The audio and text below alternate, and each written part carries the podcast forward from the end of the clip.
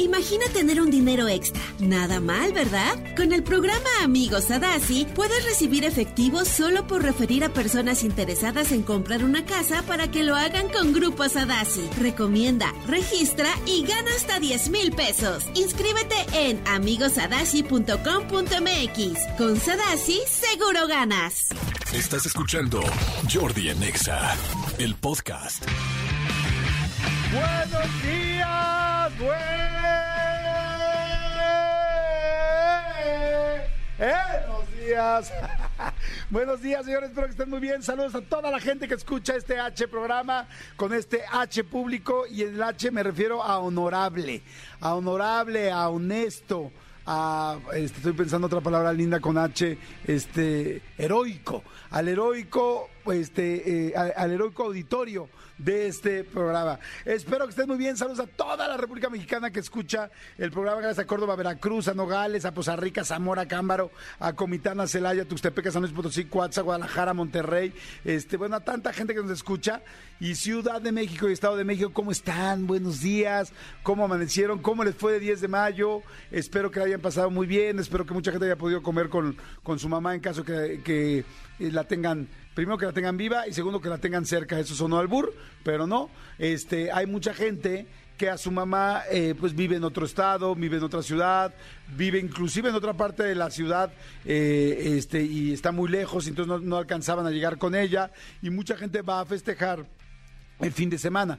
Mucha gente que no alcanzó dice, ah, pues el fin de semana festejamos y pues bueno, así será. Así es que bueno, feliz, feliz, feliz, feliz, feliz, feliz de haberla pasado bien y saber que ustedes Muchos la pasaron muy bien, así es que además siempre es rico, la mayoría de la gente mató la tarde de ayer, entonces pues venimos como con ganas y ánimo de trabajar hoy, ¿no? O, ¿Sí, no?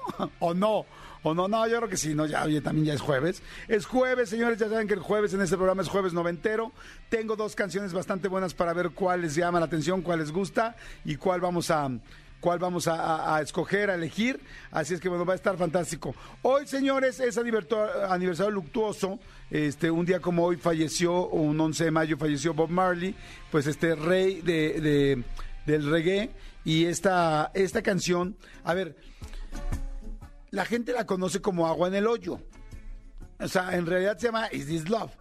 Pero la gente dice que es agua en el hoyo. O sea, porque parece que dice agua en el hoyo. Ahí va otra vez desde el principio. Mira, ponla por favor para que sientan el reggae sin el ton. Venga. Suéltala por favor. Ahí está. Y la primera frase, yo creo que ya mucha gente sabe esto, pero si tú no sabías, en México jugamos a que este brother dice agua en el hoyo. Ahí, páralo. Agua en el hoyo. Ahora, si realmente dijera agua en el hoyo, ¿cuál sería la siguiente frase de la canción?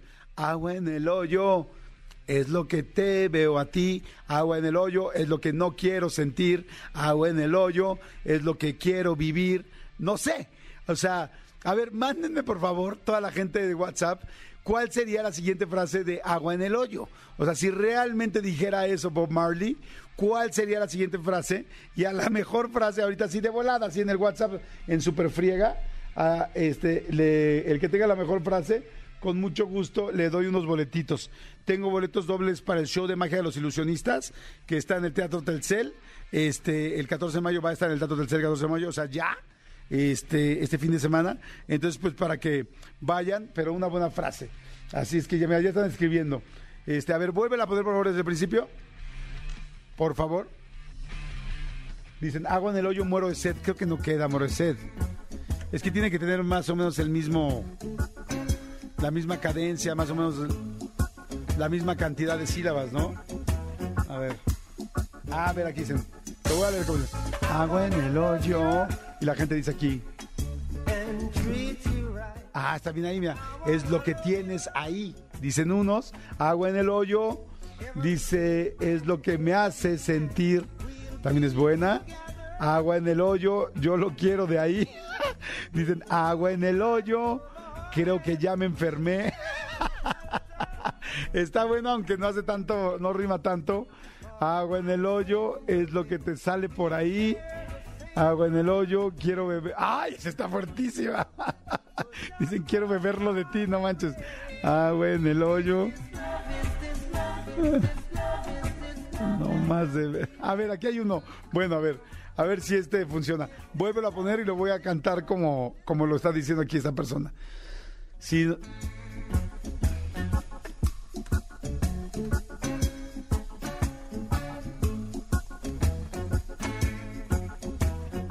Dice, agua el hoyo,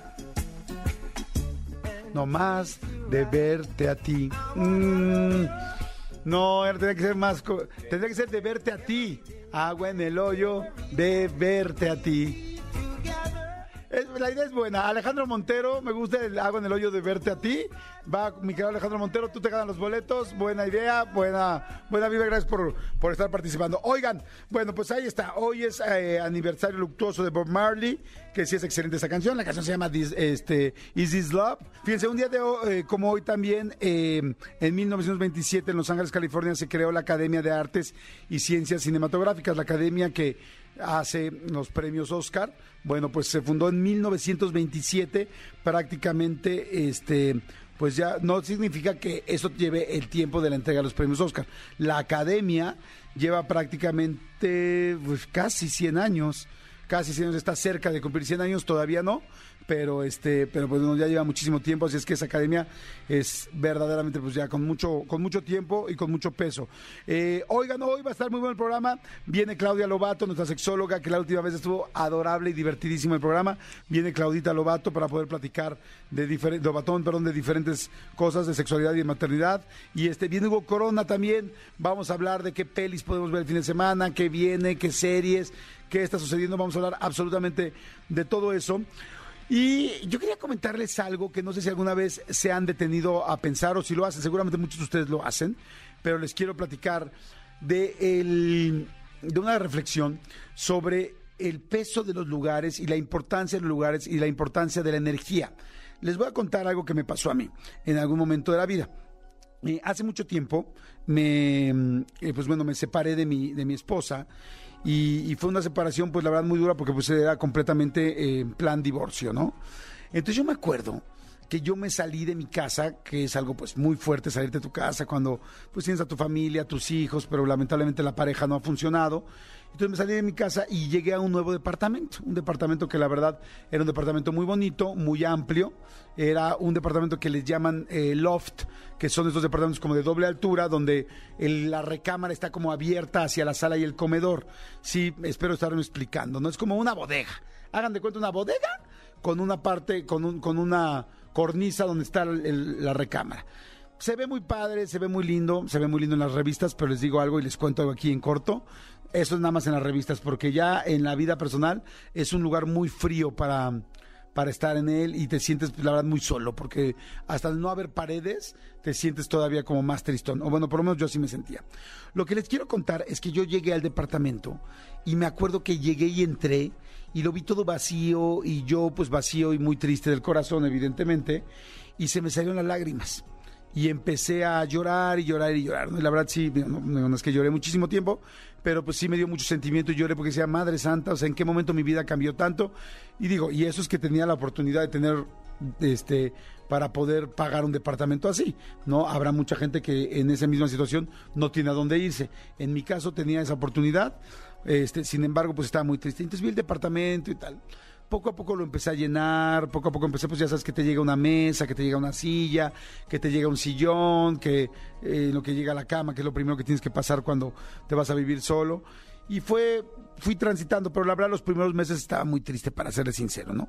Fue pasando el tiempo, fue, eh, prácticamente estuve ahí casi como un año y medio en ese departamento. Y este, y pues bueno, se fue llenando muy poco a poco. Me acuerdo que al principio no tenía persianas, y entonces todo era vidrio, entonces me entraba la luz directo a la cara en las mañanas. Y este, entonces tuve que poner al principio, ya saben, pones como papel en las paredes. No sé si saben, pero bueno, en estos lugares como el Home Depot, todos estos venden como persianas de papel cuando todavía o no tienes dinero para unas persianas o todavía no te llegan las persianas porque se tardan años, puedes poner las persianas de papel en lo que más o menos para detener el eh, que entre la luz, ¿no? En fin, se fue armando poco a poco, poco a poco. Lo interesante es que dentro que se fue armando el departamento, no solamente se armó el departamento, también me fui armando yo. También fui aprendiendo yo pues, en qué me había equivocado, en qué se había equivocado la otra persona, qué cosas tenía que mejorar yo, cómo trabajar en mí. Porque llega un momento donde ya no puedes estar pensando en la otra persona, piensas en ti y en cómo puedes mejorar tú y en qué hiciste mal tú para poder estar tú pues con mejores herramientas para tu siguiente eh, relación en la vida y, y, para ti mismo, ¿no? no solo para relaciones.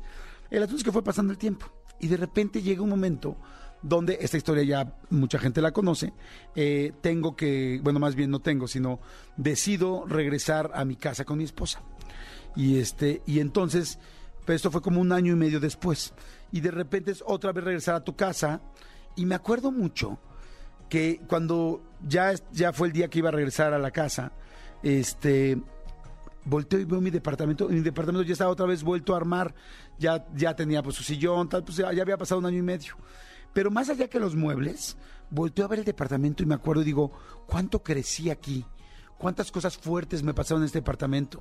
¿Cuánto tiempo estuve yo solo y me tuve que enfrentar a estar solo yo mismo, a aprender a sacar la soledad, a aprender a sacar la situación, a enfrentar lo que sí hiciste bien eh, perdón, enfrentar lo que hiciste mal y también aceptar lo que hiciste bien. O sea, conclusión, en este departamento crecí, en este departamento me dolió, pero aprendí, en este departamento, en este espacio, en este departamento, casa, este lugar donde, donde tú estés, ¿qué me dio este lugar? Y entonces me di cuenta que saliendo del departamento, ahora fue algo muy chistoso. Ahora le lloré al departamento, pero de despedida de agradecimiento con todo lo que yo había crecido en ese lugar. Porque, como dicen por ahí, nunca sabes qué tan fuerte eres hasta que no te queda de otra. Y entonces me di cuenta que los lugares tienen mucha energía y que los lugares te ayudan a crecer. Y entonces le pregunto a todas las personas que han llegado a vivir a una casa, a un departamento que rentaron, a una bodega, quizá a un cuarto de servicio donde estabas viviendo posiblemente o donde estás viviendo a un lugar donde has ido, has estado, y es qué cosas te dio ese lugar, qué cosas te dio ese espacio, porque los lugares tienen energía. Tú hay lugares donde llegas a una casa y de repente dices, ¡ay, qué energía tan negativa se siente aquí! Como llegas a un departamento o a una casa o a un local o a un lugar y dices, ¡ay, qué bonita vibra se siente aquí! El asunto es que sí, eh, eh, últimamente yo he tratado de hacer que cada vez que me he cambiado de alguna casa o algún lugar, volteo y le agradezco a ese espacio y le digo, gracias por lo que me diste, gracias por cómo me acogiste, gracias por cómo me abrazaste en el momento que necesitaba, gracias por las cosas terribles que pasé, porque esos lugares a veces, generalmente, son testigos de los momentos que tú vives, los tristes, tal. O sea, ¿quién te ve llorando en la cama cuando estás llorando sola?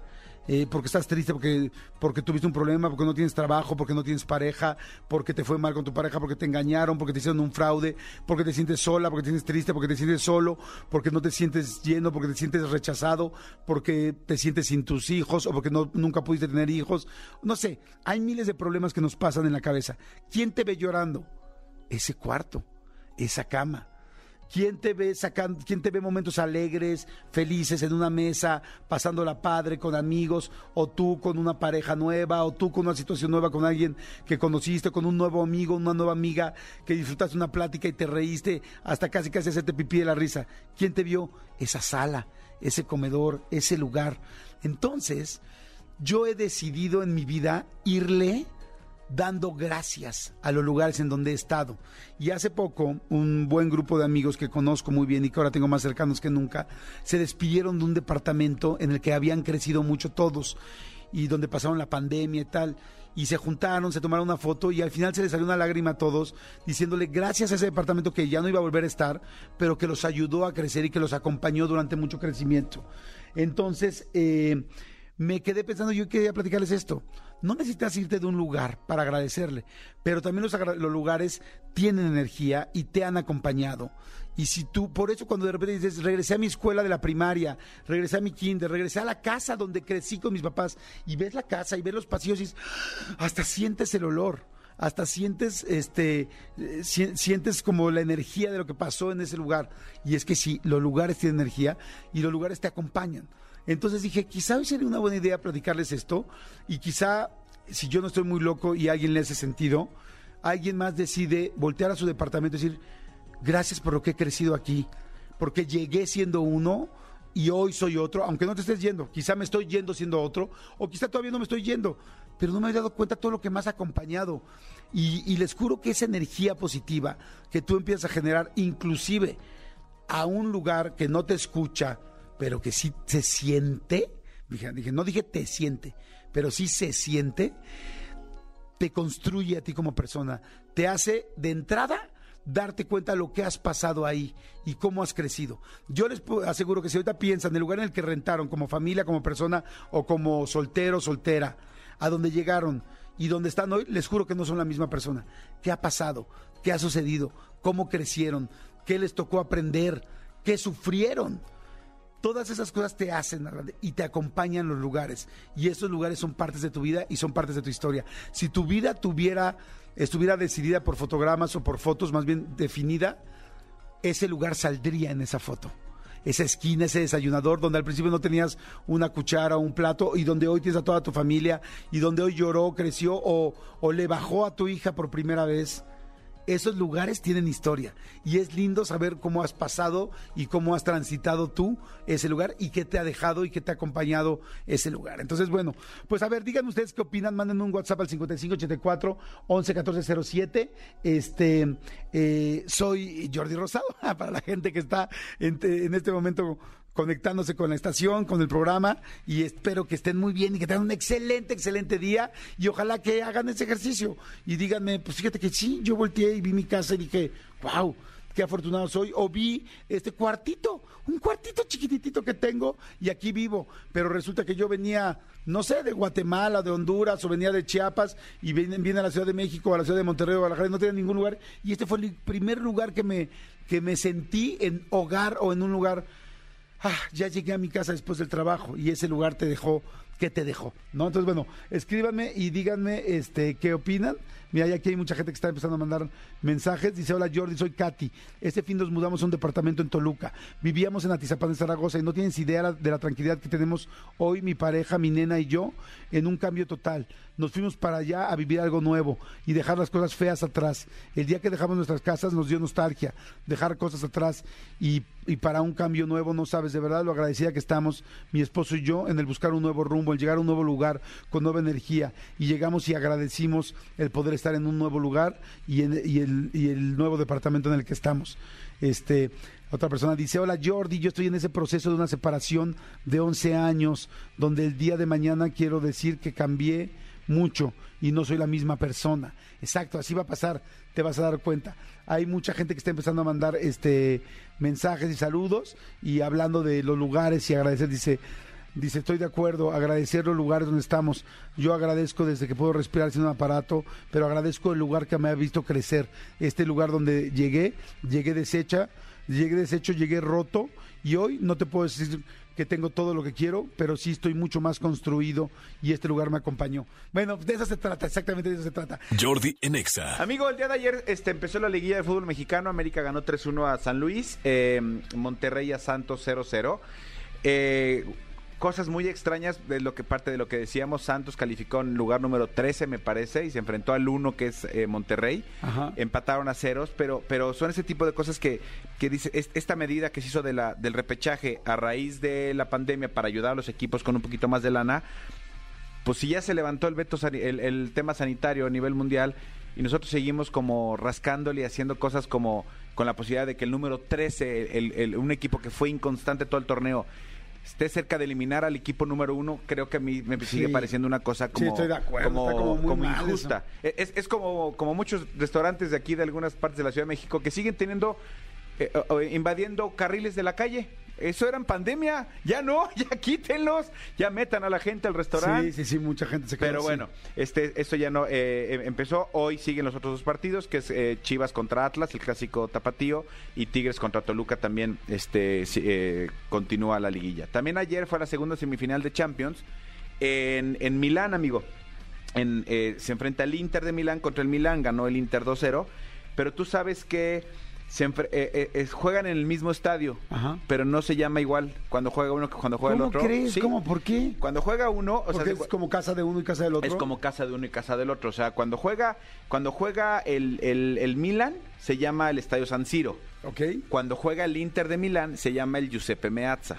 Ok. ¿Por qué? El estadio se construyó, eh, eh, lo hizo un arquitecto, se le puso el estadio San Siro porque era, era parte del lugar donde estaba. O sea, el nombre, el nombre original del, estadio fue Novo Estadio Calcístico San Siro. Ese era el, nombre original.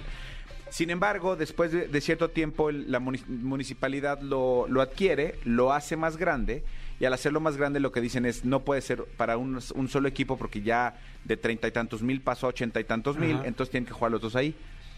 Pero eh, hay un hay un futbolista que se que se llamaba Giuseppe Meazza que jugó en los dos equipos de Milán, sin embargo en el Inter tuvo mucho más brillo y entonces los interistas eh, le que, o sea, quisieron que se llamara Giuseppe Meazza, los del Milán no aceptaron.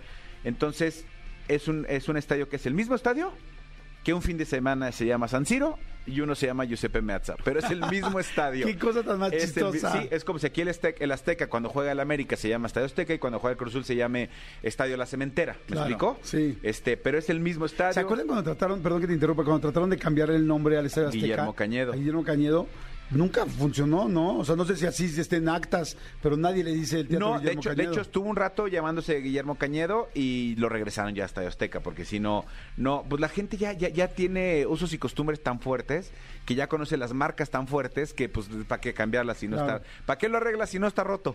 Es como una máxima de la vida, ¿no? Completamente de acuerdo. Entonces, este ayer eh, 2-0, entonces recordemos que el que gane de esto se enfrentará contra el que gane de Real Madrid contra City, ya la final de la Champions. o sea, ¡Ay, qué ya padre! otra, otra final de Champions. este, Bien, ahí vamos, vuelta. ahí vamos, ahí vamos, Real Ay, Madrid. Sí, estuvo bastante complicado, pero sí ahí va. Te Ahí digo, va. no hay nada mejor de irle al Cruz Azul que pueda tener un equipo también en Europa. en la Liga Española, qué bonito, qué bonito. Pero ahí está, ahí está, ahí está, está- se está poniendo bastante bueno los playoffs de la NBA. Si no les gusta, eh, si les gusta el, el básquetbol, de verdad, de verdad, de verdad, háganse un favor y vean los playoffs de la NBA. Qué espectáculo.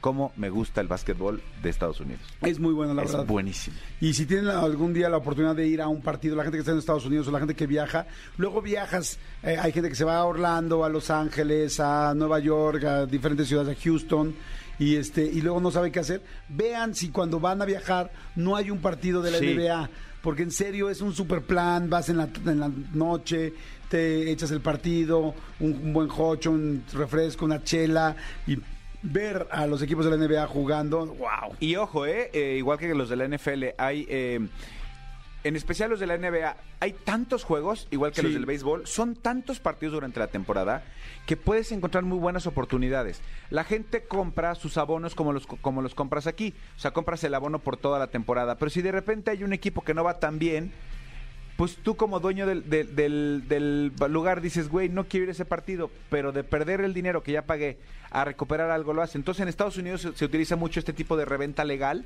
donde tú dueño del lugar puede- pones a reventa. Entonces si, si es un, es un eh, lugar que te hubiera costado normalmente a lo mejor eh, 80 dólares, lo puedes conseguir hasta en 35, 40 dólares. Entonces hay muy buenas oportunidades. No piensen que es como súper, súper, súper caro ir a los espectáculos deportivos en Estados Unidos. Y como tú lo dices, vale toda la pena.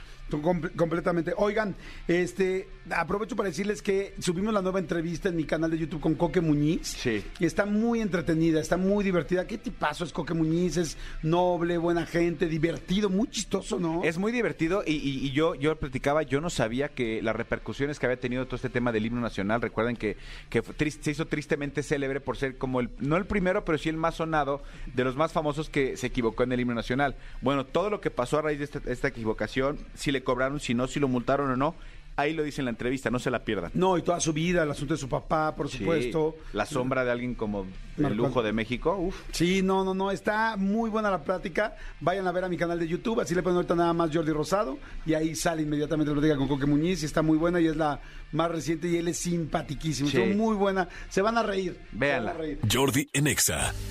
Nuestra zona sexual se está activando en este momento y hoy tengo ni más ni menos que a la sexóloga clínica, educadora, psicóloga, pero sobre todo amiga, amiga Claudia Lobatón. ¡Ay, Claudita, cómo estás! Muy feliz de estar aquí contigo en este vaivén de las actividades laborales. Sí, sí, sí. venir. Entre que días hábiles, no hábiles, el Día de la Madre, el puente, tal, este, y ahora eh, jueves ya afortunadamente, y es jueves y el sexo lo sabe. O sea, porque, no, que lo debería saber todos los días, ¿no? Claro, pero pues darle un, empuja, un empujoncito a la vida, al cuerpo, siempre ayuda. Y hablar de sexo a veces puede calentar. Exacto, sí, No sé. puede calentar. No sé a ti, pero a mí me pasa. Estoy de acuerdo. Y saben que me gusta mucho y les quería decir a toda la gente, el otro día lo estaba pensando, cómo hemos, eh, afortunadamente, las sexólogas y los sexólogos y los medios de comunicación ayudado a que cambie mucho este asunto de hablar de sexualidad. En los últimos 10 años, o sea, hace 15 años, bueno, yo decir lo que se dice ahora en el radio era muy difícil. Y ahora, afortunadamente, hay más gente yendo a una sex shop, hay más gente hablando de sexualidad con sus parejas, hay más gente probando cosas nuevas, hay más gente, hay más gente sabiendo el sexo. Fue tantos años un tabú que sí siento que mi querida Claudia y todas las sexólogas que me han tocado entrevistar, creo que lo hemos hecho muy bien por los últimos 10 años porque la gente está mucho más abierta. ¿Estás de acuerdo? Totalmente de acuerdo y yo también te debo el crédito a ti porque sin los medios de comunicación y tú también has hecho un gran trabajo en el tema de ir como publicando todo tema de educación sexual, dar espacios. Entonces, sí, definitivamente hoy creo que, a ver, todavía nos falta y cuando vemos las estadísticas que ahorita te voy a enseñar por este tema del Día de las Madres, nos damos cuenta que todavía falta en las personas que crecimos con una educación, digamos, de los ochentas. Exactamente. Lo voy a poner así.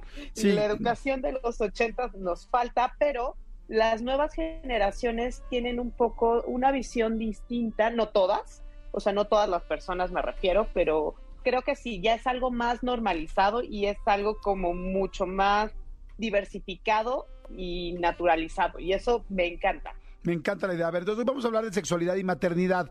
Ayer que fue 10 de mayo y hoy que todavía tenemos, ahora sigue como la reminiscencia de ayer, todavía hay así Exacto. luminiscencia de ayer, sexualidad y maternidad, ¿no? Exactamente. Primero quiero empezar a contarte la historia del 10 de mayo. A ver, Seguro, ¿tú, tú, tú sabes algo de por qué celebramos el 10 de mayo a la mamá? Pues yo no tenía- 11. Ajá. yo tenía pensado que, eh, bueno, tenía un poco de idea de que era por la- el mes de la Virgen en los 20 y que tenía que ver algo con, con la quincena, pero a ver, tú platícalo. Efectivamente, estás muy bien informado, pero además tiene que ver con un movimiento feminista. Fíjate bien, como todo en esta vida tiene truco.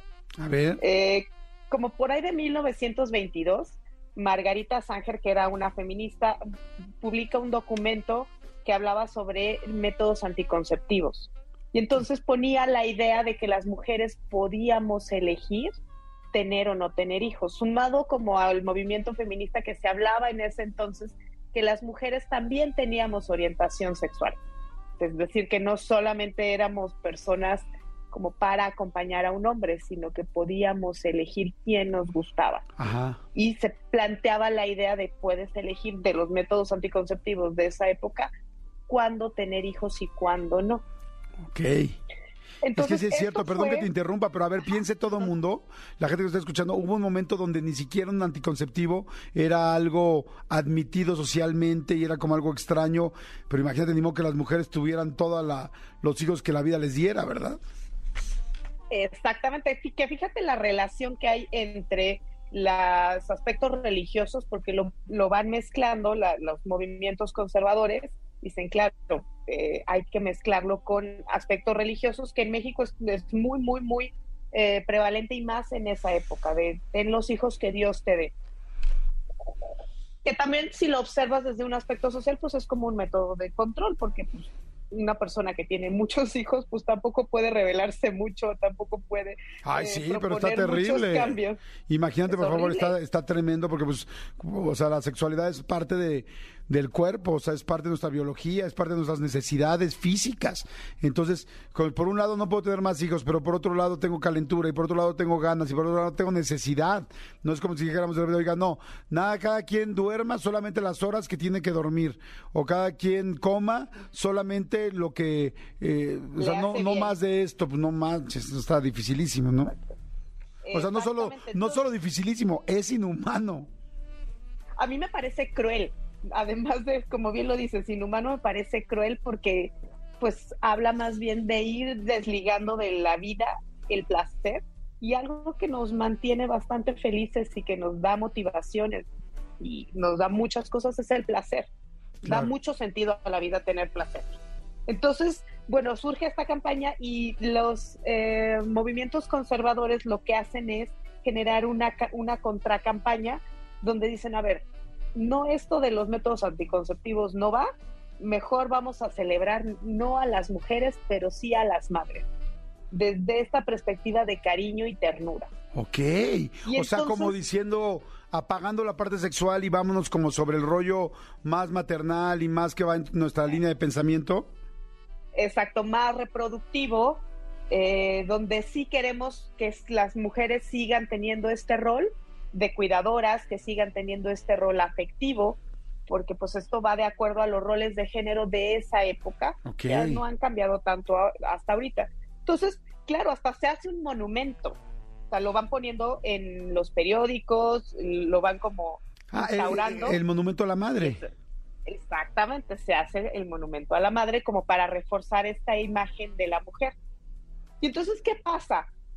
Si ya de por sí, después del, del embarazo, o después de un parto, hay montones de situaciones que van disminuyendo el deseo sexual o que pueden ir eh, haciendo lo más complicado si no hay una educación sexual. Esta instauración social lo pone con piedra y lodo, porque entonces ya es una visión de las madres asexuales, donde ya si eres madre ya no tienes derecho a sentir placer, no tienes derecho a ser sexy, ya no tienes derecho a eh, disfrutarte, porque ya no tienes derecho a tener tiempo. O sea, eso inclusive, eh, eh, bueno, no inclusive, sino más bien es como lo que se queda en el disco duro de la mayoría de las mujeres y por eso después les costaba tanto trabajo disfrutar su sexualidad, porque es como, como ya eres mamá, ya más bien a, crecer a los niños, a, darte cuenta de lo que tienes que hacer, de lo que trajiste al mundo, pero ya no, olvídate tu parte mujer, sexual y de, y de disfrutar. Exactamente, porque ya te empiezan a regalar la licuadora y empiezas a tener cierto poder social por perder esta sexualidad o por, por, perder este placer, porque ya eres valorada como un ser que está más pegado como a esta eh, imagen de la Virgen, donde es cariño, ternura, y ya no puedes tener malos pensamientos, ya no puedes tener deseo, eh, porque eso está mal visto. Sí, porque con esos pensamientos de, como dices tú, de, ternura y de virginidad y todo eso, eh, y, de, y, religiosos, pues como que no vienen muy al caso con el 69, con el chivito a precipicio, con el Aite Boy, con el volador de Papantla, con el columpio, o sea, ahí empieza a haber como complicación, ¿no? Es como, madre, se me, se me trona la Matrix en la cabeza, ¿no? Exactamente, porque ¿cómo voy a ser esta persona de cariño y ternura y después eh, voy a, no sé, voy a disfrazarme de la secretaria y, vamos a hacer un juego de rol. O porque además, vámonos a la parte física. Después de un parto hay una serie de hormonas que van alterando toda la respuesta sexual. Por ejemplo, las mujeres que eh, están en periodo de lactancia, su, hay una hormona que se llama prolactina y que sube muchísimo cuando están amamantando. Entonces, eh, además, esta hormona sube y suben, eh, disminuyen los estrógenos y esto genera mucha resequedad vaginal. Ok, entonces, complica, o sea, realmente complica un poco la sexualidad, o sea, la parte de, eh, perdón, la, parte cuando estás lactando. Claro, porque además va doliendo la penetración y además eh, va generando vergüenza, porque en México tenemos todo un tabú por el amamantar como que se ha sexualizado mucho los pechos y entonces de pronto ver a una mujer en el camión que, esté amamantando es como de, ¿qué hago como yo como ciudadano, no? Eh, si por un lado están muy sexualizados eh, los pechos, pero por otro lado pues es el, eh, vamos, es la forma de alimentación primaria de un bebé. Híjole, sí, sí, sí, está, está fuertísimo. O sea, sí cambia completamente el contexto de la sexualidad que traías antes. ¿Cómo podemos hacer, cómo podemos hacer para poder em, recuperar las mujeres que tienen, que, ya son madres o que lo están empezando a hacer o que apenas lo van a hacer o que se han visto muy mermada su sexualidad a partir de la maternidad? ¿Qué podríamos hacer todos, hombres y mujeres, para poder mejorar esa situación? Yo diría que es un gran trabajo de educación sexual y de reinvención porque es mirarte desde una identidad distinta y reconstruir tu sexualidad desde una identidad distinta.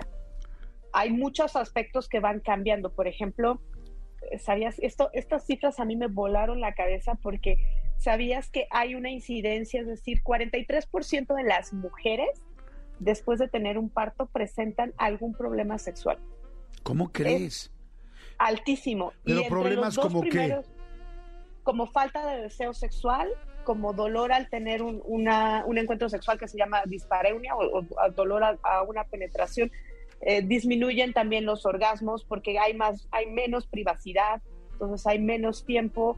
Por ejemplo, si fue un parto natural, hay todo un dolor físico por si hubo sutura, eh, todo el tema hormonal que te hablaba sobre que genera resequedad vaginal y todo el aspecto psicológico de cómo queda tu cuerpo.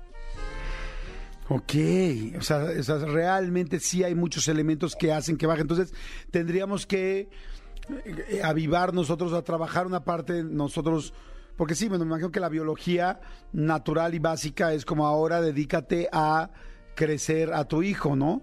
O sea, claro. Pero, pero pues en la vida en la que vivimos, pues existe la sexualidad, la vida y lo que sigue, y al rato tus hijos se van y, y qué onda contigo. Entonces, más bien tendrías tú que empezar a sentirte pues a darte más tiempo, por ejemplo, para poder tener orgasmo, lo que dijiste ahorita es cierto, o sea, los niños, el tiempo, los lloran, no lloran, o sea, es más difícil para una mujer si de por sí para construir un orgasmo en una mujer se necesita cierto tiempo y concentración. Ahora súmale que está el niño llorando y que están tocando la puerta y que está nerviosa y que aunque no le esté tocando la puerta le preocupa. Claro, y además es bien importante cultivar la privacidad y bien importante entender qué pasa con, eh, tu vida sexual. Hay mujeres que primero, hay, ya hemos hablado de la respuesta sexual, eh, y particularmente en mujeres, hay mujeres que primero necesitan eh, un grado de intimidad o que para intimar eh, van a tener un encuentro sexual como para sentirse deseadas y hay otras que no, no siempre pasa lo mismo.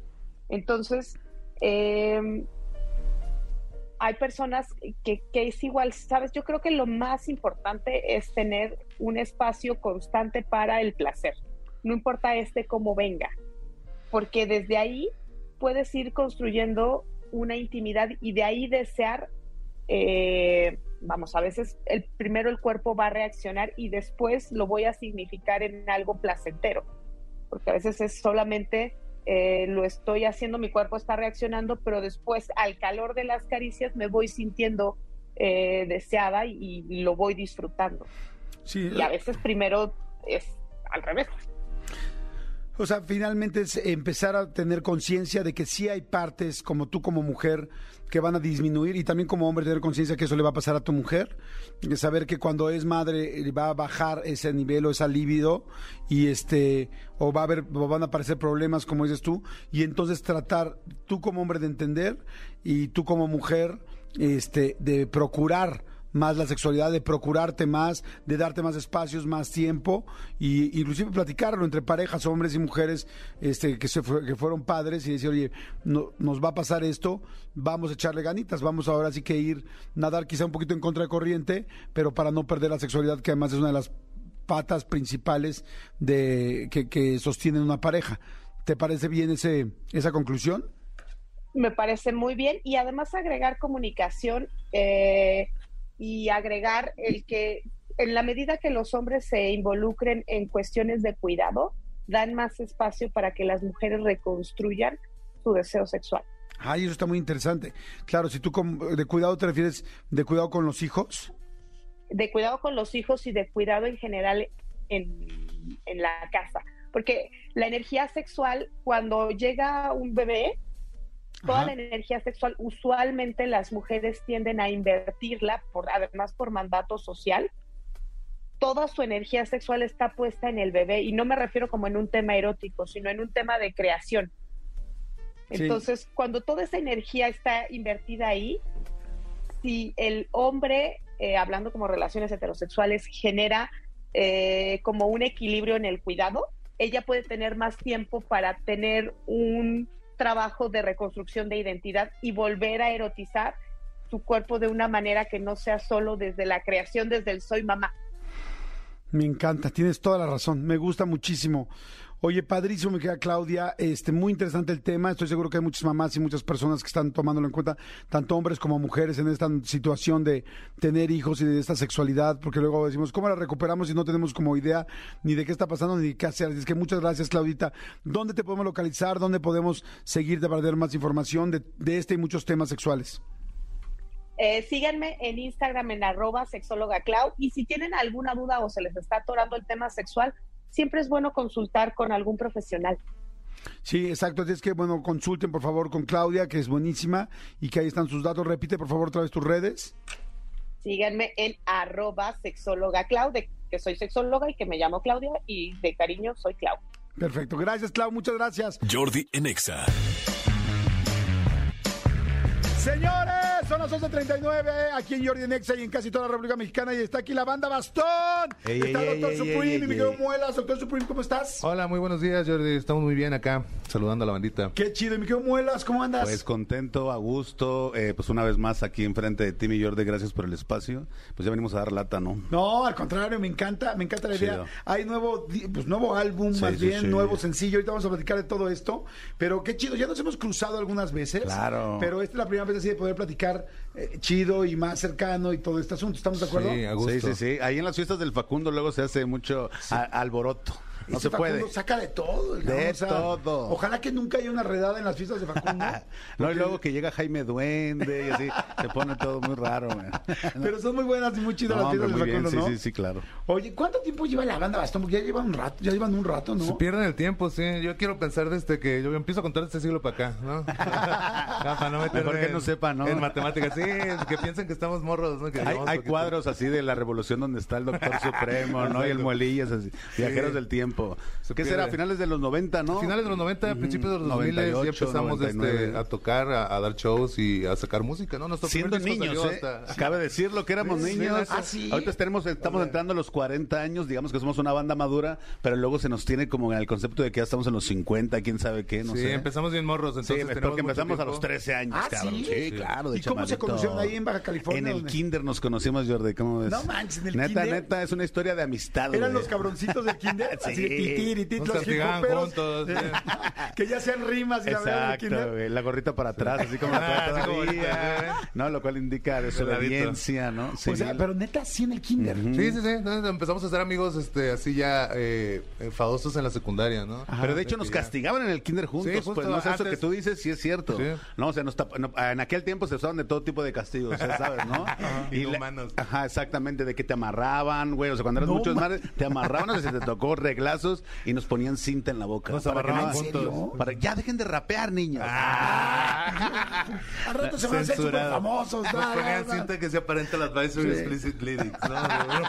Exacto. Una censurita. Estaría chingón unos chavitos así con el explicit lyrics Exacto. en la, en, la, en la boca. Próximo video de la banda Bastón, ¿no? Así. Exacto. Oye, ¿y apartado. fueron creciendo lo mismo este, kinder que primaria y secundaria? ¿Fueron en las mismas escuelas Nos no? separamos un ratillo en la primaria, ¿no? Unos cuatro años, algo así. y Luego nos volvimos a juntar como en quinto de primaria. Nos de que, ah, yo te conozco, ¿o? claro, claro, bla, bla. Ya empezamos otra vez a cotorrear. Íbamos en salones separados y como, pero sí ya cotorreamos, ¿no? De, ah, sí, yo topo ese güey, bla, bla, mi compilla, ¿no? El rap nos Y unió. En la, exacto, en la secundaria casi, casi que el rap nos unió. Así de que, mira, yo tengo este cassette, a ver, tas, tas, tas. Y, Y de ahí estas letrillas y así. ¿Se acuerdan cuál era el primer rap o cassette que tenían güey. así, o el primer artista que los unió? Porque luego los discos nos unen y Claro. mira, hicieron una banda. Sí, sí, sí. Yo- este- ¿tú? Yo creo que, o sea, no, no el primero, pero uno, uno que considero muy de este eh, significativo es el Check Your Head de los Beastie Boys porque nos lo robábamos mutuamente como, como esa, esa caricatura de la Era tuyo, compa, la neta, debo aceptar que era tuyo, pero yo te lo robé y luego él me lo tenía robó que robar de regreso, como, como la caricatura esa de la Pantera Rosa donde estaban peleando con hueso, ¿no? Como un cavernícola que así, así nos lo pasamos con ese cassette mucho tiempo así de que Ay, me robaron mi cassette. Uy, qué bueno que yo lo grabé y era el mío, ¿no? Así nomás cambió de cinta, entonces Sí, yo los, los tenía que robar a él. Es- ese me acuerdo mucho del Check Your Head de los Beastie Boys. Los Beastie Boys eran Y fantásticos. el Vico sí, hasta el general, la neta, ¿no? En aquellos tiempos sonaba mucho el general, Claro. la TV es buena y eso. Y pues era lo que había, no tenías muchas más opciones hasta que salió Control Machete. El disco creo. de Caló, el de, ¿cómo se llamaba? Eh, Ah, está el bien padre el Cubo, nombre. el donde Cubo. venía el Cubo, Cubo se llamaba así, bueno. el disco se Ese llamaba, está bueno. este, ah, tiene un nombre bien, bien perro el disco. Formas de amor, ¿no? No, Era no, ese? no, no, No, sí. había uno antes. Ese era Eh, bueno. no, se llamaba ah, como On Point, una cosa así, pero en español no me acuerdo. Está, está muy bueno. Oye, ¿y lo- ¿se acuerdan de la colaboración de Ron, DM, de Ron DMC con Aerosmith? Aerosmith, claro, Ah, claro. Esa fue así de... Yo todavía la pongo y la rompe. O sea, son de las canciones que están tan bien hechas que, que aunque no sepas, aunque acabas de nacer ayer, te la ponen y, y Sí. la vas a vibrar, ¿no? Exacto, exacto. Ese grupo yo diría que sí cambió mucho en el rap, ¿no? O sea, a nivel mundial, o sea, porque le puso atención a cómo te vestías, cómo te movías, ¿no? Todo era ya muy importante, no nada más tirar la rima. ¿Quién se puso el primer tatuaje de ustedes dos? ¿Quién fue así de los dos que dijo, Ay, quién yo soy sabe. más rebelde todavía que tú, güey? Pues es que no cuenta por rebelde. Yo, yo, yo fui el primo que me se lo puso, pero me lo puse a los 28 años. Mi primer tatuaje me lo hice ¿A los justo 28? para Eh. mis 28 años. Yo también por ahí 28. O sea, ¿fueron vírgenes de tatuaje hasta los 28? Sí, de muchas cosas. de hecho. Hasta los 28 años. Virgen a los 40. Mi primer tatuaje me, empezó a conseguir ya mujeres y drogas y alcohol y fiesta, ¿no? Antes como no estaba tatuado, ¿no? Oigan, No, estoy, estoy platicando con la banda Bastón. Oye, antes de entrar al tema y al de Generación Nacional, que es el nuevo álbum, que está chido porque viene, viene hardcore, viene con todo, ¿no? Claro. Este, te quería preguntar, mi querido Supreme, ¿cuánto tiempo te tardaste en que te llegue la barba ahí, güey? Es que igual ustedes no lo han visto, pero la barba, pues sí, me, me dirá como unos, ¿qué? 13, 14 centímetros. Real como unos 16, este, cabeza libre. Ah, sí, dos, sí. dos puños libres. Sí, ah. Ah, es un puño, es un puño, puño, un libre puño para que ustedes lo pero digo, un, puño, sí Ursuela libre, vamos a ponerle, ¿no? Ursuela libre. ¿Cuánto tiempo te tardas en que te.? Porque ahora están tan de moda las barbas. Me la Sí. quité hace poco, parecía pechuga de pollo, Jordi. Entonces ya no lo vuelvo a hacer, la verdad. Pero que fue hace un año y medio, dos años más o menos para, para esta. Lo que pasa es que ahorita vengo del salón. Oye, sí, la tra- traes la. Ah, O sea, bien. pero estás como para anuncio de L'Oreal, güey. O sea. eh, Es que yo lo valgo, Hay, Jordi. hay shampoo, hay shampoo especial para la barba. Sí, hay, Sí, hay aceites y tal, Hay un montón de cosas, pero a mí solo me gusta eh, viejo bueno cepillado, secadora, se lo recomiendo. Es la manera, eh, ¿cómo se dice? Arreglada de usar la barba, ¿no? Para no traerla. ¿Así con secadora? Sí, secadora y peine todos los días y así ya. Qué Crece chido. parejo y sin nudos. Oigan, ahora platiquen un poquito de, de Generación Nacional, mi querido Muelas. Pues fíjate que Porque ese- viene con todo, estaba viendo los Claro. temas, vi el video, está muy chingón. Bueno, mira, eh, para la raza que no nos ubica perfectamente, estamos en la disquera Homegrown. O sea, Homegrown es el, digamos, la casa donde está Alemán, donde está Fantasy, donde está Yoga Fire y nosotros la banda Bastón, ¿no? Entre otros más.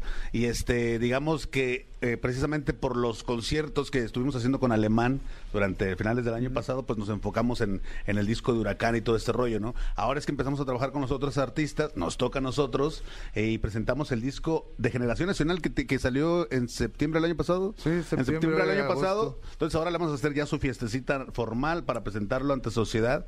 Fue complicado conseguir venues gracias al auditorio BB, porque estaba medio llenito ahorita de eventos. Pero el 2 de junio, por fin cerramos viernes 2 de junio, la presentación del disco a la sociedad.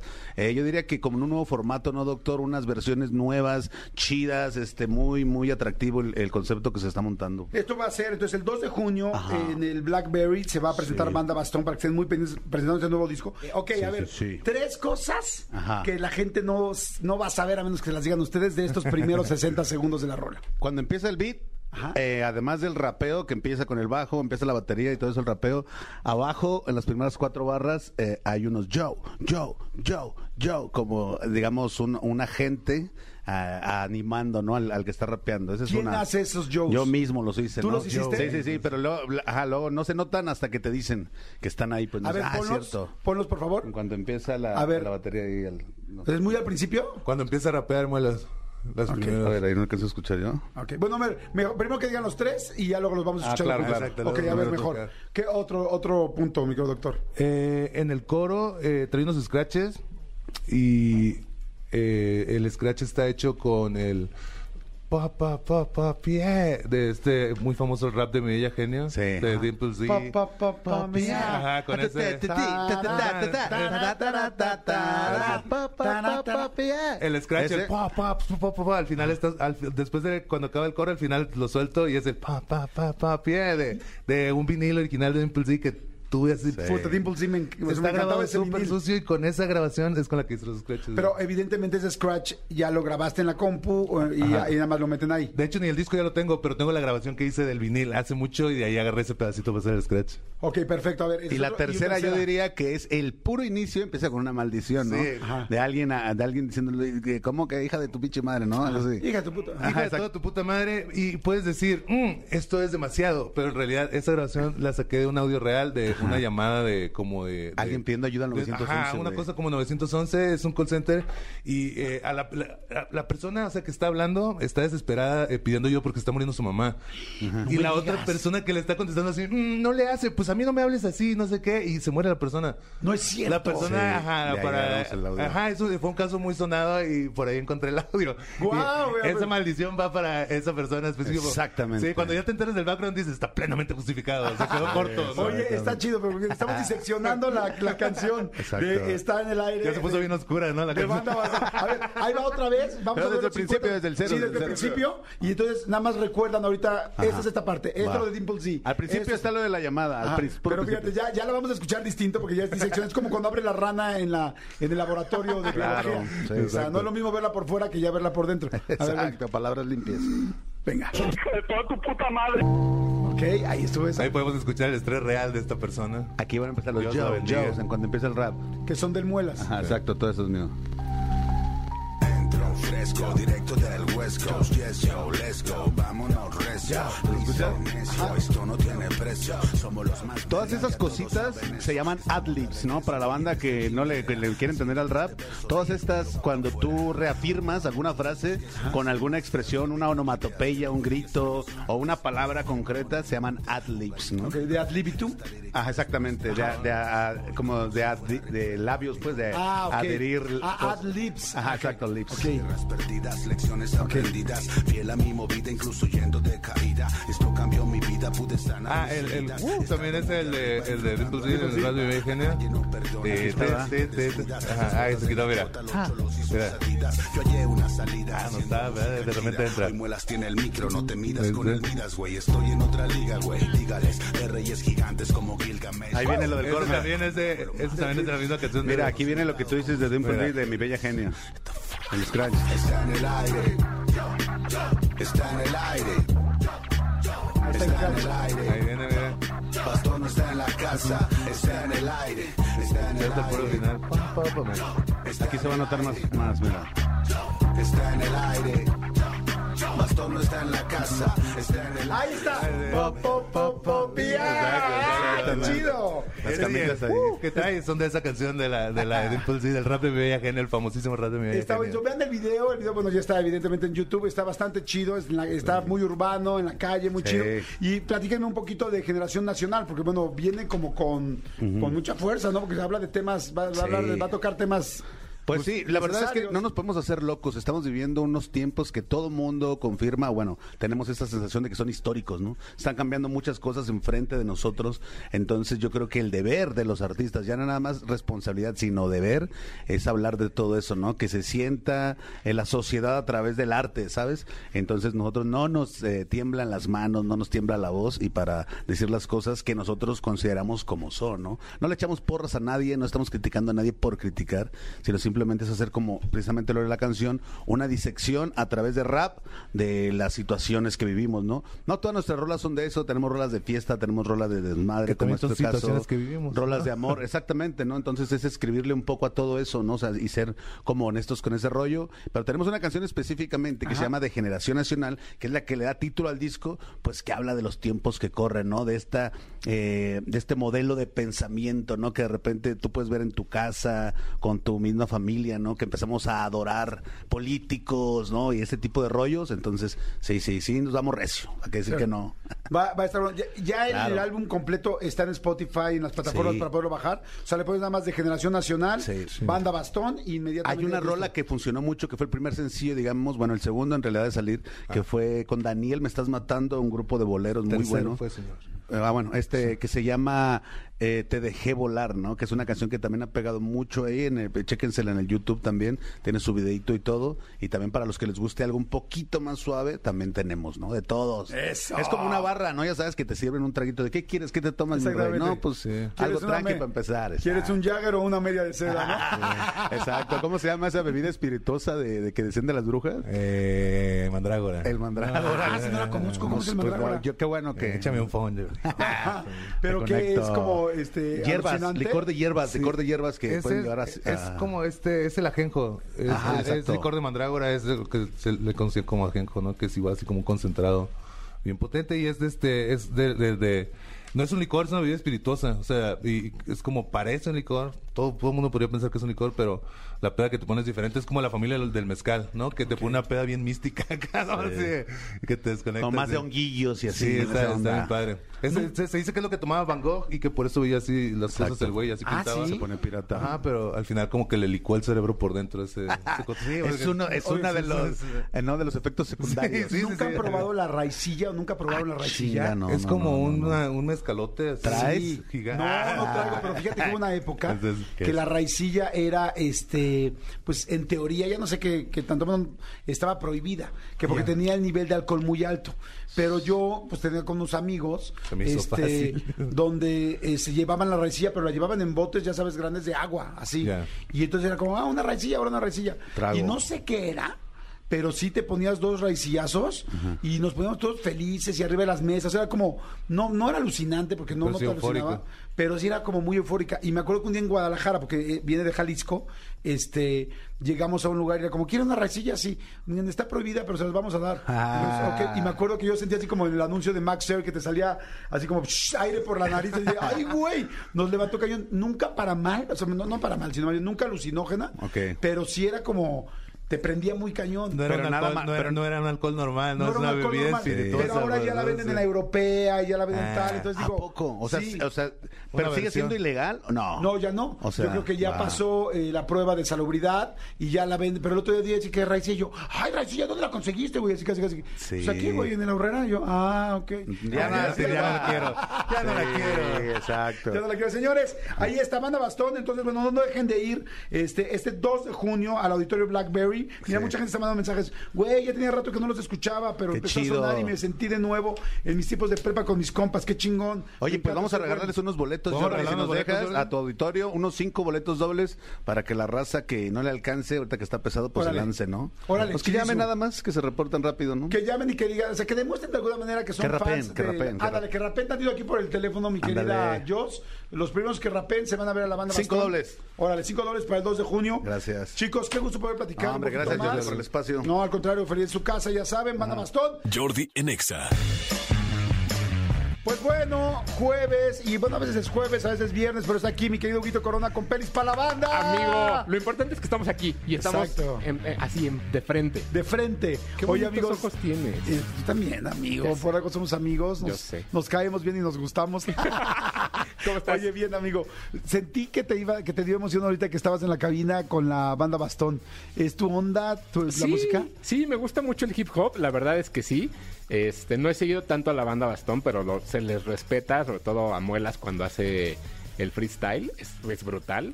Pero, pero sí, sí me gusta mucho el hip hop. Sí, que- es que cuando dijeron hace ratito lo de los este eh, Beastie Boys, dije, no, bueno, entonces aquí Sí, está completamente sí. conectado, ¿no? Sí, no, no, no, ahí sí, todo lo que quieran saber, pero sí me gustan mucho. Sí, me gusta mucho el hip hop.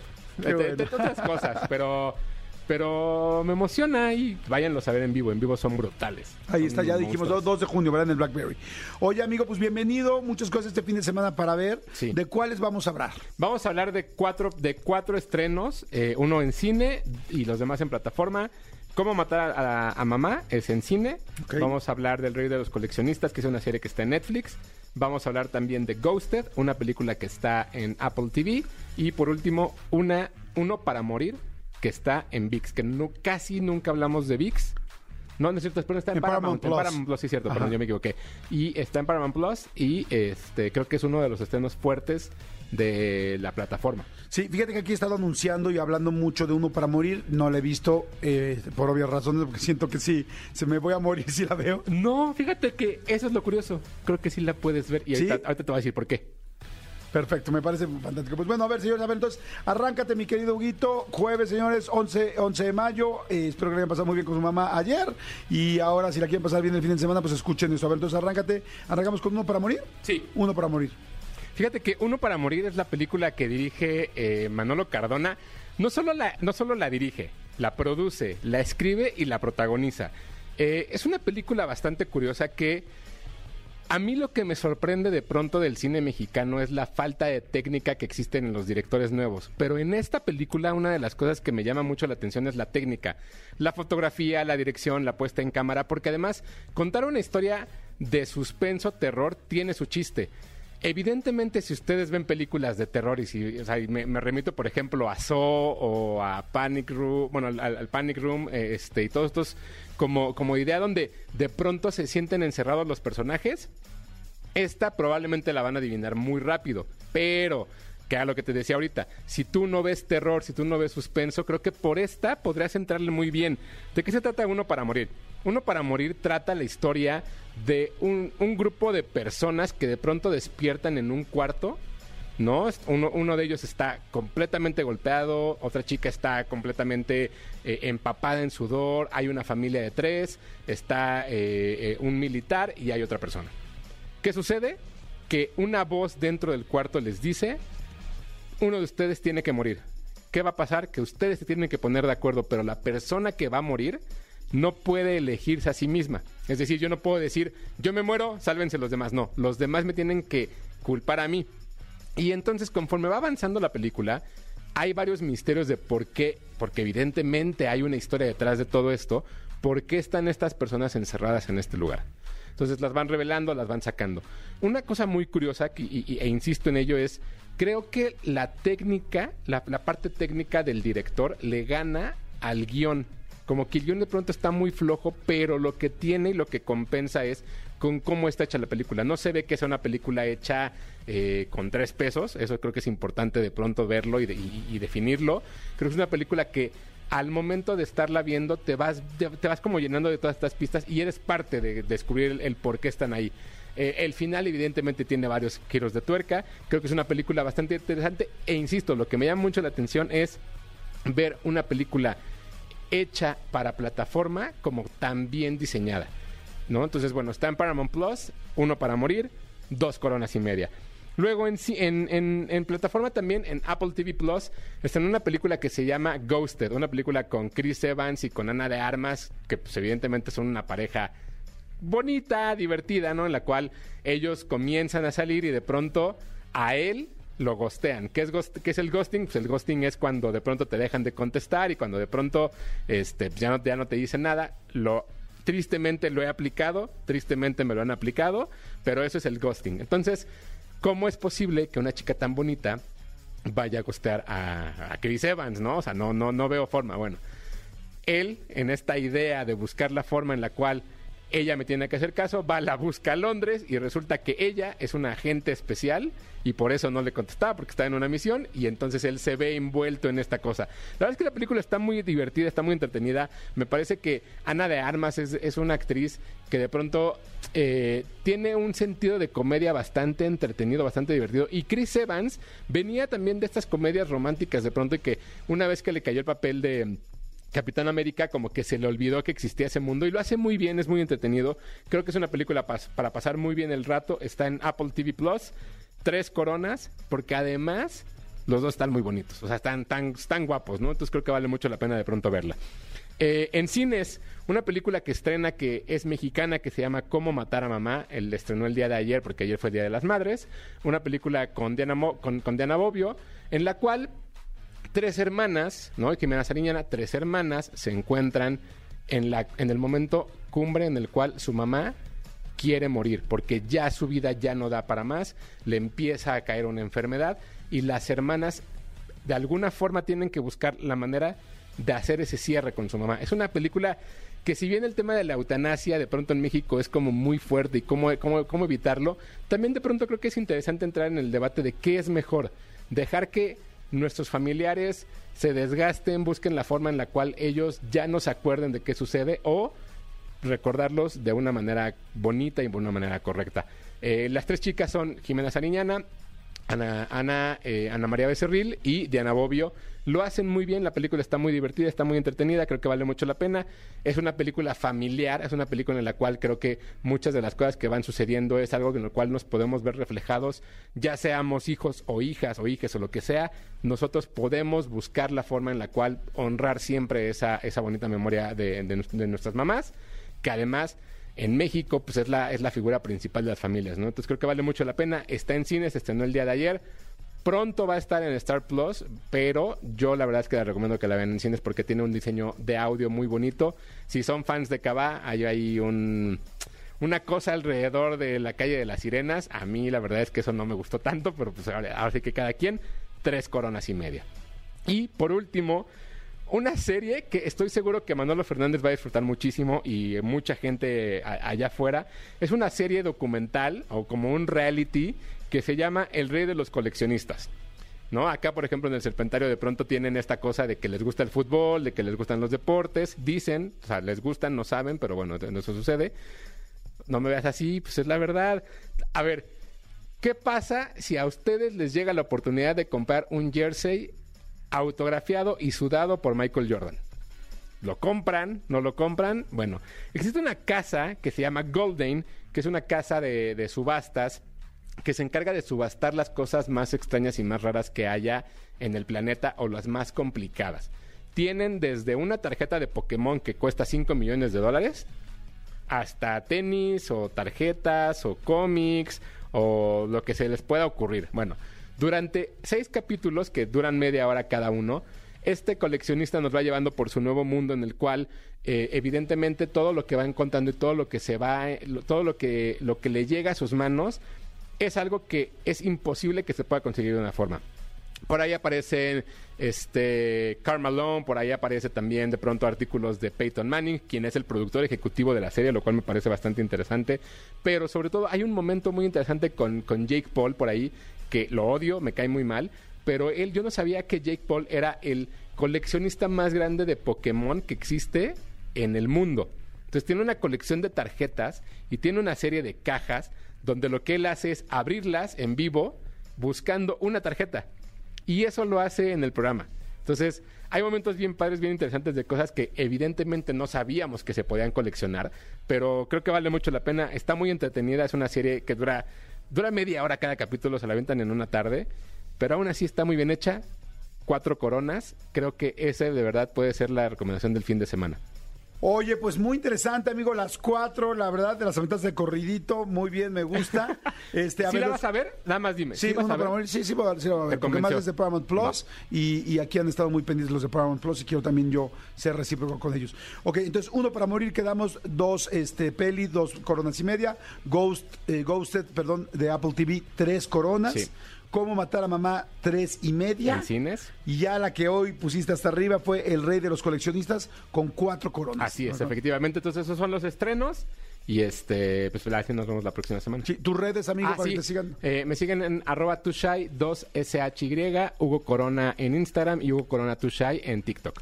Perfecto, gracias, amigo, muchas gracias. Jordi en Exa. En este jueves 11 de mayo seguimos. Oye, ya en la mañana comentamos de que está bien interesante la plática con Coque Muñiz eh, que tenemos en mi canal de YouTube, que acabamos de subir este domingo. Exactamente, lo platicamos y de repente mucha gente en redes sociales, tanto en WhatsApp como en como en, en este en Twitter, nos empezaron a decir que no lo habían podido ver, que este que, que sí les interesaba, que les caía muy bien el Coque Muñiz. Entonces decidimos, junto con la producción, que amablemente nos dijo que sí, pues poner un fragmento en este momento, amigo, para que escuchen un poquito eh, de qué va la entrevista con Coque Muñiz. Exactamente, escuchen por favor este pedazo. Este es solamente un fragmentito, pero estoy seguro que les puede interesar. Coque Muñiz, escuchen esto. Polo Polo, cuando, cuando lo invitabas a algún evento, era la persona más seria y más este, discreta del mundo. La gente lo veía y decía, ¡ay, está Polo Polo! ¡Me la pelas! Y no volteaba ni a ver. Él no hablaba con malas palabras en su, en su diario vivir, ¿no?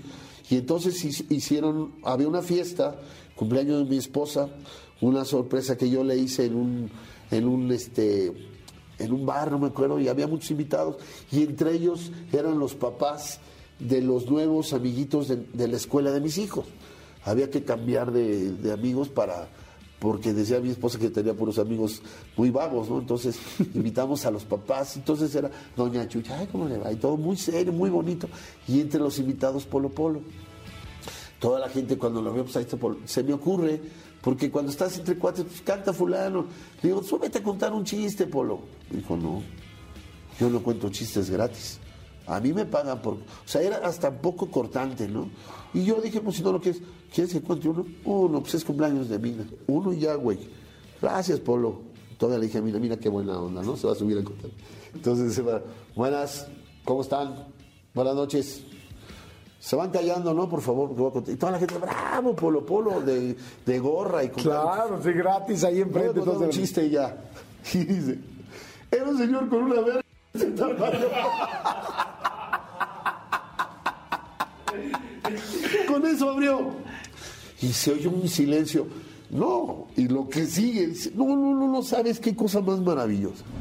Qué interesante todo lo que platica, ¿no, amigo? Es que él es muy especial, es un cuate muy querido, además. Y yo no sé si te pase, eh, pero Coque Muñiz es una de estas personajes, una de estas eh, rostros con los que tengo la noción de que toda mi vida crecí. O sea, Sí, como que toda mi sí. vida crecí y supe que Coque Muñiz estaba ahí haciendo algo. Entonces, a mí me cae muy bien, independientemente de que la entrevista es grandísima entrevista. Igual, igualmente a mí, pues vayan a verla ahorita que acabe el programa o ahorita si quieren escucharla, hay gente que puede hacer dos cosas al mismo tiempo. Este, pónganle en YouTube. Nada más se van a YouTube, está muy fácil. Mira, en YouTube le pones Jordi Rosado. Acuérdate que mi Jordi es con Y, Y-O-R-D-I. Jordi Rosado, y entonces te va a salir este, varios videos, pero de los primeros, el primero o segundo te va a salir una fotito conmigo con una playera blanca, una, una t-shirt blanca y un saco negro. Ese es el canal.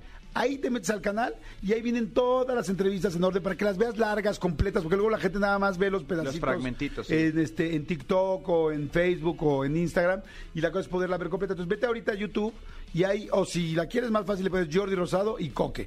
Jordi Rosado y Coque Muñiz y ahí te va a salir inmediatamente. Pero es padre meterse al canal porque ya te puedes suscribir al canal, no cuesta nada, nunca costará. Y una vez suscrito al canal y activando la campanita que está al lado, ya siempre te recuerda. Y ahorita te puede acompañar mientras vienes manejando, te puede acompañar mientras estás haciendo algún, alguna tarea, mientras estás haciendo algún trabajo, mientras estás haciendo algún, alguna chamba. Te está acompañando mientras. Te vas a divertir además. ¿No? Jordi en Exa. Seguimos, seguimos aquí en Jordi en Exa. Gracias a toda la gente que nos está escuchando. Un saludo a todo el comando Godina, a todos los que están trabajando. Buen día, eh, bueno, ya, ya buenas tardes, este, pero espero que estén bastante, bastante, bastante, bastante bien. Que les haga todo, a todo dar en la chamba. Y acuérdense que cuando algo no sale bien, también luego por algo es y te ayuda y te empuja a que te esfuerces para buscar otra solución, a hacerlo mejor. Aunque digas, ah, no lo soporto, eso es lo que luego te construye el cómo aprendiste a hacer otra cosa distinta. Así es que si hoy se equivocaron, les fue mal en el trabajo, les fue mal en un reporte, les fue mal en una junta, mm, no están teniendo clientes, los clientes están yendo, tal, acuérdense que esas son las cosas que te empujan a hacerlo mejor. Yo estoy viviendo una cosa parecida en una de, los de los medios, bueno, más bien en uno de los segmentos de trabajo que tengo, que tenemos varios segmentos, y yo sé que, que eso está ayudando a que encontremos cosas mejores y que nos vaya muy bien. Pero bueno, Manolito Fernández, se dice por ahí, se rumora que tienes un eh, expediente X, ¿eso es cierto? Pues eso se rumora, amigo, eso se rumora. eh, de- y el expediente de jueves normalmente es un expediente especial. Es bastante especial. Es bastante especial. A ver, perfecto. A ver, entonces suéltale por favor el fondito. Expedientes X. Porque hasta los temas más irrelevantes merecen ser comentados. Jordi Rosado en Exa. Ay, sí es. Sí es, amigo, sí es el momento. Fíjate, amigo, te quiero contar un expediente que sucedió en, Consu- en Consumel, no, Consumel Quintana Roo. ¿Conoces Consumel Quintana Conozco Roo? Consumel Quintana Roo. Qué lindo es, ¿no? Es padrísimo. Todo Quintana Roo es, es maravilloso. La verdad es que ojalá, ojalá, ojalá no, no, no lo dejen caer en muchos aspectos porque cada vez está siendo más complicado andar por allá, pero es increíble. Aprovecho para decirles, fíjense que Cozumel es una de las islas más lindas de este país y, y de las del mundo. O sea, Cozumel es uno de los lugares número uno del mundo para bucear. O sea, snorkelear, bucear, tiene, porque tiene un arrecife precioso, el agua es una Fauna locura. marina, sí. Y les digo algo, es barato, sigue siendo, sigue siendo, bueno, hay, hay precios para todo, pero no tiene los precios de Playa del Carmen, ni de Cancún, y menos ni de Tulum. Y la verdad es que es más bonito que muchos de los lugares que estoy mencionando. Sí. O sea, Cozumel es una gran, gran, gran, gran opción para que vayas y además tienes que tomar un ferry para llegar porque pues es una isla, el ferry también es un ferry barato, que lo tomas desde, pues, desde Playa del Carmen lo puedes tomar y este Cozumel es una super opción, tiene una playa, Ravi, nada más para una playa que se llama El Cielo. ¿Nunca has ido? Nunca ha ido al cielo, no. Pero está muy. ¿Pero qué tal el infierno, puta? ¡Oh, la madre! Me acordé de tu despedida de soltero y dije: Este güey ya está aquí amarrado al infierno. Amarrado Pero como sí. puerco. Sí, estaban jugando con tu velita, amigo. Ya sé, amigo, que le sople, que le sí. sople. Bueno, el asunto es que hay una playa en Cozumel que se llama El Cielo y esta playa es una playa muy bajita porque normalmente el mar, eh, bueno, la- las playas en Cozumel son muy bajitas, pero ¿qué le estoy diciendo bajitas? No sé, como dos metros, Ok. metro y medio. Una alberca, menos sí, de como una una alberca. Y está, pues ya ven que la arena es toda blanca, que eso es po- en pocos países sucede esto, por eso México tiene las mejores, una de las mejores playas del mundo. Y entonces está toda blanca, blanca, blanca. El agua transparente, azul, preciosa, que se ve así, ya sabes, por azules, diferentes colores turquesa, aqua, verde, aqua, así preciosa. Y abajo está lleno de estrellas de mar. Es una zona donde no sé pues, si por la comida que hay o por el piso que hay, no sé por el alimento que hay, Hay hay, muchas muchas estrellas de mar. Entonces, a veces de arriba, desde el barco donde vengas, una lancha, barco, yate, lo que vengas, y se ven estrellas en el piso. Entonces, por eso le dicen el cielo, porque es todo blanco, blanco, blanco y se ven todas las estrellas. ¡Ay, es qué precioso. maravilla! Yo he ido dos veces y vale mucho la pena que vayan. Qué es muy bonito, muy bonito. Tampoco les voy a decir que hay este 200 estrellas, pero sí ves bastantes estrellas y se ven muy bonito, muy bonito. Si quieres ver estrellas, pues ve a Hollywood, güey. A Hollywood, güey. Pero bueno, ok, amigo, perdón, nada más. No, no pasa nada. El no, comentario de Cozumel. Está bien, porque fíjate que justo, eh, justo en, en estas vacaciones que vienen, eh, quiero ver si con mis hijos voy a... eh, ellos no conocen Bacalar, que es este... Yo sé que es este... La laguna de los siete colores. Exactamente. Y, y si no, Cozumel es una de las opciones que- Sí. que, quiero ir con mis hijos. Ya, ya veré. Pero bueno, eh, resulta... Fíjate, ayer, ayer platicabas, amigo, la anécdota de, de- de que fuiste a ver a tu mamá. Ajá. Que fuiste a ver a tu mamá ahí al, al mausoleo donde, donde está. Y fíjate que eh, algo así similar pasó en, en Quintana Roo, en Cozumel, donde una, una mujer llegó a ver a su a su papá, a su papá fallecido a un, a un, a un mausoleo que era un mausoleo familiar, era un mausoleo de estos, ya sabes, que son como pues como unas casitas donde está ahí como toda la familia depositada. Este, hay hay mausoleos muy muy este muy famosos o hay mausoleos muy grandes, este donde pues depositan las cenizas de varias familias. Entonces, en un mismo panteón, en un mismo cementerio, hay un mausoleo de la familia Rosado Álvarez, pues ahí están todos juntos, ¿no? La cosa es que esta mujer llegó a ver a su, a su, a su papá después de nueve meses, no había ido este, Ajá. a ver a su papá fallecido, eh, entonces fue a visitarlo. ¿Y cuál fue haciendo su sorpresa? Que cuando llega, ¿qué crees que encontró? Era el de Coco y le habían robado la guitarra. Y te dijeron, ¿quién robó esta guitarra dentro de este mausoleo? Era Ernesto Gómez Cruz. ¿No? Exacto, exacto. Eso fue el expediente. Imagínate. Exacto, Jordi. Eso era el expediente de Cozumel. No, eso no. ¿Qué pasó? ¿Qué pasó? Llegó y encontró, en, o sea, eh, encontró que de entrada no podía entrar al mausoleo de su papá Ok. porque estaba cerrada la reja que está afuera. Pero cuando se asomó, encontró a una pareja haciendo qué No. crees? Te iba a decir que teniendo sexo, pero se me hace que viviendo. Una pareja llevaba nueve meses viviendo ¡No! En el mausoleo del papá, el no mausoleo de la familia. De Pero- paracaidistas en un pero a ver, mausoleo tumbador. Pero ubica el nivel, o sea, están las fotos, ahorita las vamos a compartir en no redes sociales. manches. Para que ubiques, en el mausoleo ya lo tenían convertido en un departamento. Tenían instalada ya ¿Esto en Cozumel? en Cozumel una parrilla eléctrica.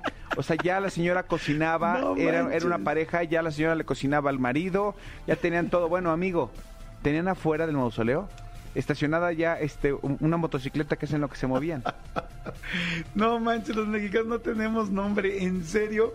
Que por un lado qué creatividad y por otro lado qué cinismo y qué despachatez. No Imagínate manches. que cuando llega, obviamente, pues no había nadie, pero no podía entrar porque estaba puesto un candado que no era el candado pues que del, del cual ella tenía la llave. Entonces, pues esperó muy pacientemente, llegó la pareja y le dijo, buenas tardes, buenas tardes. Este, oiga, es que no pueden estar aquí. ¿Por qué no? Aquí vivimos. No, pues es que este mausoleo está tal. Y entonces el señor le dijo, no me esté molestando porque ahorita tengo que hacer de comer a mi marido.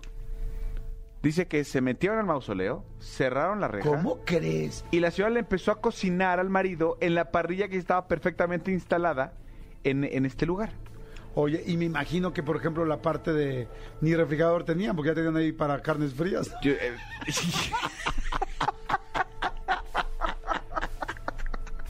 No, que gandalla. fíjate, no, no lo especifica, pero Yo también tengo muertos y también puedo hacer burla. no lo especifica, pero seguramente sí, sí tenían alguna hielera o algo, pero bueno, este colchoneta, este, eso sí, muchas imágenes religiosas y este flores, hartas flores. Bueno, ¿Sabes qué? Eh, Perdón que te interrumpa. Sí. La realidad es que sí, es que es cinismo y que poca de estas personas.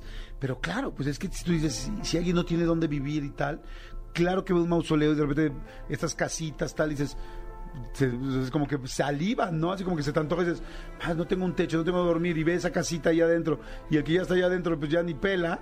Digo, por supuesto, es una falta sí, de sí, respeto a todas luces. Sin embargo, pues sí se ve como una buena opción. Si, si los balconcitos de las tiendas, ya sabes que tienen una, una cornicita donde tienen apenas 20 centímetros, 40 centímetros de techito, ahí se duerme la gente. Claro. Pues claro que ves un mausoleo y dices, este es el pinche Es el Edén. Este es el Ritz Carlton. Exactamente, el Ritz Carlton, el Camino Real. Bueno, la cosa es que, por supuesto, esta mujer, la dueña del mausoleo les pidió que se salieran. Ellos no quisieron, le cerraron la reja en la cara, No pusieron el candado, el candado del cual ella no tiene, no tiene este Llave. llaves para Claro, que no que sacar sus ellos. Y entonces, claro, ella tuvo que hablarle a la policía, hablar a los vigilantes del panteón y hablarle al velador. Tumba- tu- eh, tumbaron el, el candado y empezaron a sacar las cosas. O sea, a todas luces no había manera de que no de que no Sí, de que no tuviera la razón de, que, de, de dejarlos ahí. Bueno, la cosa es que ya sacaron todo y lo que esta mujer ahora está investigando dice cómo es posible que los vigilantes Claro. del panteón y el velador no se hayan dado cuenta de esto. No, lo mismo pensé, o sea, no es posible. O sea, evidentemente eso lo permite la gente del panteón. O sea, y me quedé pensando ahorita cuántos panteones habrá cosas así.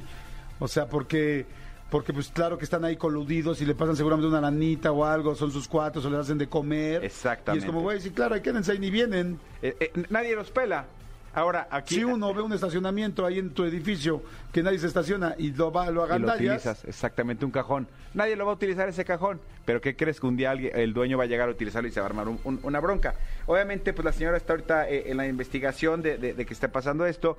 La, la anécdota para ella, la, no, no anécdota, la lección para ella, eh, definitivamente segundo, es eh, saber que pase lo que pase, pues no debe dejar tanto tiempo sin visitar Claro. este, a sus a sus deudos, que eso es como muy importante, pues para que no vaya a pasar este algo algo fuerte este a- posteriormente. Ahora, yo me pregunto, aquí se rompe absolutamente todo lo que este a- de- un dicho mexicano muy muy muy importante Ajá. que dice o sea, yo me pregunto, ¿no, ¿no decían que el muerto y el arrimado los tres días apestan? ¡Aquí estaban juntos! ¡El Nueve muerto y los meses. arrimados estuvieron juntos nueve, ¡Nueve meses! Y no apestaban, ¿no? Oh, sí. o apestaron hasta los nueve meses. Pues porque no tenían baño. Guácala. Pues ahí está el expediente de Ay, hoy, está amigo. buenísimo, buenísimo. Está bueno. Lo único que te digo es, está bien gandalla, pero me da orgullo que sea mexicano este anécdota. Oiga, ya nos tenemos que despedir, ya nos tenemos que ir. Muchas gracias por haber escuchado el programa. Gracias por este jueves. Acuérdense que este programa es de lunes a viernes, de una de, la, de, perdón, de 10 de la mañana a 1 de la tarde, que lo pueden escuchar en podcast para la gente que lo quiere escuchar en podcast y ahí lo pueden escuchar las veces que quieran. Este, y están todos los programas en eh, Jordi en Exa, así en cualquier plataforma digital, en iTunes, en Spotify, le ponen Jordi en Exa y ahí lo escuchan. Todos los días a las 3 de la tarde subimos todo. Y además en la aplicación de Exa, si de repente tienes radio y ya no estás escuchando o no vienes en el coche, baja en tu celular la aplicación de Exa, así Exa, y de volada la abres y está muy amigable, te dice Ciudad de México y nos puedes escuchar todos Está los días en vivo súper desde fácil. tu teléfono, ¿no? Está bien fácil de utilizar, está, está muy amigable. De repente me olió chilaquiles muy cañón. Ay, qué rico, tengo un chorro de hambre. Muy cañón. Vale, Bueno, señores, feliz jueves, ya mañana es viernes. ¡Chao! Escúchanos en vivo de lunes a viernes a las 10 de la mañana en XFM 104.9.